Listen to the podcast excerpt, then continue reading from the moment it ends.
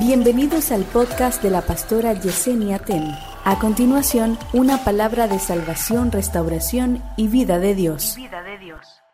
Si yo te pregunto a ti de qué tú te estás absteniendo para ser un cristiano, no averaje. Mira lo que pasa, hay algunos que están en 60 y pueden estar en 120.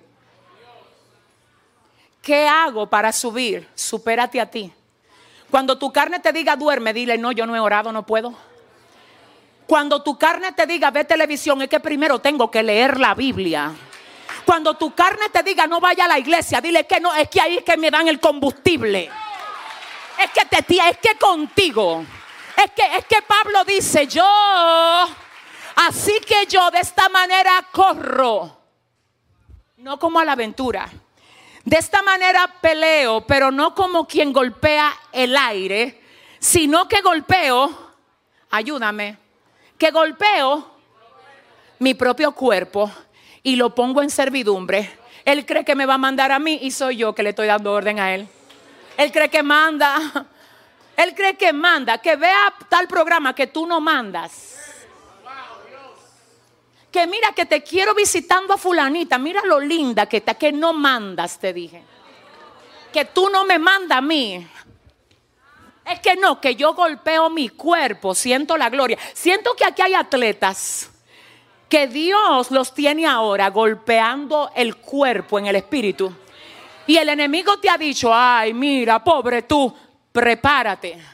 Prepárate, que todo lo que corrieron creyendo que podían un día darle placer al cuerpo y seguir en la carrera y ganar, cuando te vean con el trofeo, van a decir, ¿y qué fue lo que él hizo que yo no hice?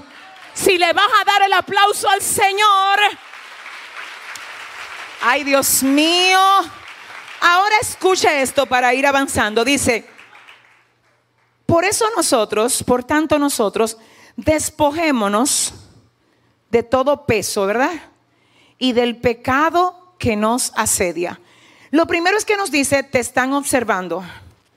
Así que tú eres una de dos cosas. Una persona que por el modo como corres, inspiras, o por el modo como corres, eres una referencia para que te señalen a ti y diga, no, jamás, jamás intente correr como corre aquel. ¿Y por qué no? Que tiene 10 años aquí y nunca se ha ganado un alma que tiene cinco años congregándose ahí y ni siquiera nunca ha ido a ninguno de los evangelismos que se hacen afuera. Que tiene tres años y nunca ha llegado con un amigo invitado a ver si Dios lo toca. Es que así no se corre esto, esto es para ganar, Dios mío. Es para ganar, no la salvación, sino la corona. Perdóneme, la Biblia habla de corona. La Biblia habla de recompensas de Dios para la gente que trabaja para que el reino de Dios se ensanche en la tierra. Usted es un representante del reino de Dios. Donde quiera que usted se mete, usted tiene que hacer el reino más grande. Me gané al profesor, me gané al compañero, me gané. Si le va a dar el aplauso, si se lo va a dar, dáselo bien. Wow. Diga conmigo, diga, vamos a ver. Número uno, me están observando. Y diga conmigo, y yo estoy inspirando. Ay, yo siento la gloria.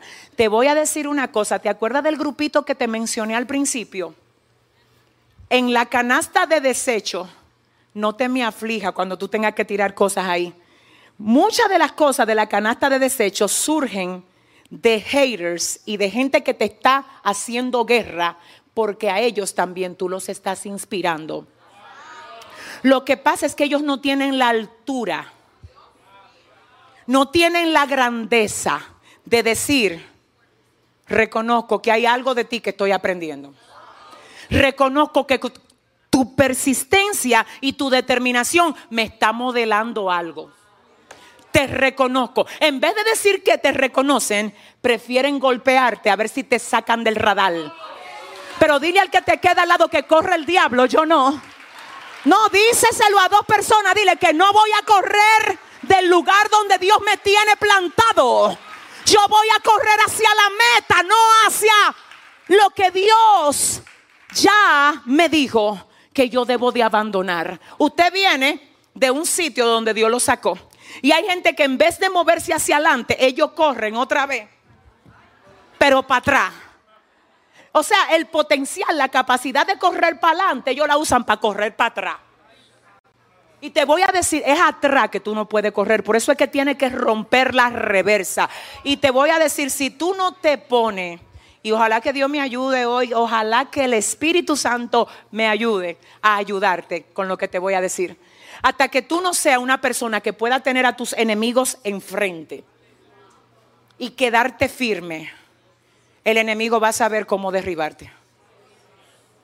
Hasta que tú no seas una persona que pueda ver que cualquier cosa que se diga de ti tiene potencial para que tú la aproveches y si no es así, deséchala. Tú vas a ser una persona que un día te va a sentir bien y otro mal. Porque tú te vas a mover según lo que ellos dicen. Pero tú no eres lo que nadie ha dicho. Tú eres lo que Dios dijo. Eso es lo que tú eres. Dile a tu vecino que te están observando, te dije. Lo número dos que nos aconseja ahora sí el libro de Hebreos es que corramos con paciencia. Ay Dios, la carrera que tenemos por delante, ¿verdad? Nos dice que nos despojemos, ya hablamos de eso, despojarnos. Despojarme de todo peso y del pecado. ¿Me hace una conexión ahí? O sea que hay pesos que no necesariamente son pecado, pero no son carga que yo tengo que llevar. Usted tiene que llevar la carga que Dios quiere que usted lleve. Y hay gente que le quiere poner carga de más a usted. Padre, ayúdame. Voy a repetir esto. Déjame decirte, hay cosas que ya a ti no te corresponden hacer. Y el enemigo te quiere tener atado a, a un compromiso que no es tuyo. Hay cosas que Dios quiere que tú la hagas porque obviamente tenemos que ser servidores, amables, pero a veces son cargas que el enemigo te quiere poner que no son tuyas. Dios mío, si yo pudiera explicártelo, ¿alguien me permite explicárselo? Escúchame, hay gente que te va a llamar todo el tiempo de que para que tú ore por ello todo el tiempo, todo el tiempo. Yo voy a orar por ti.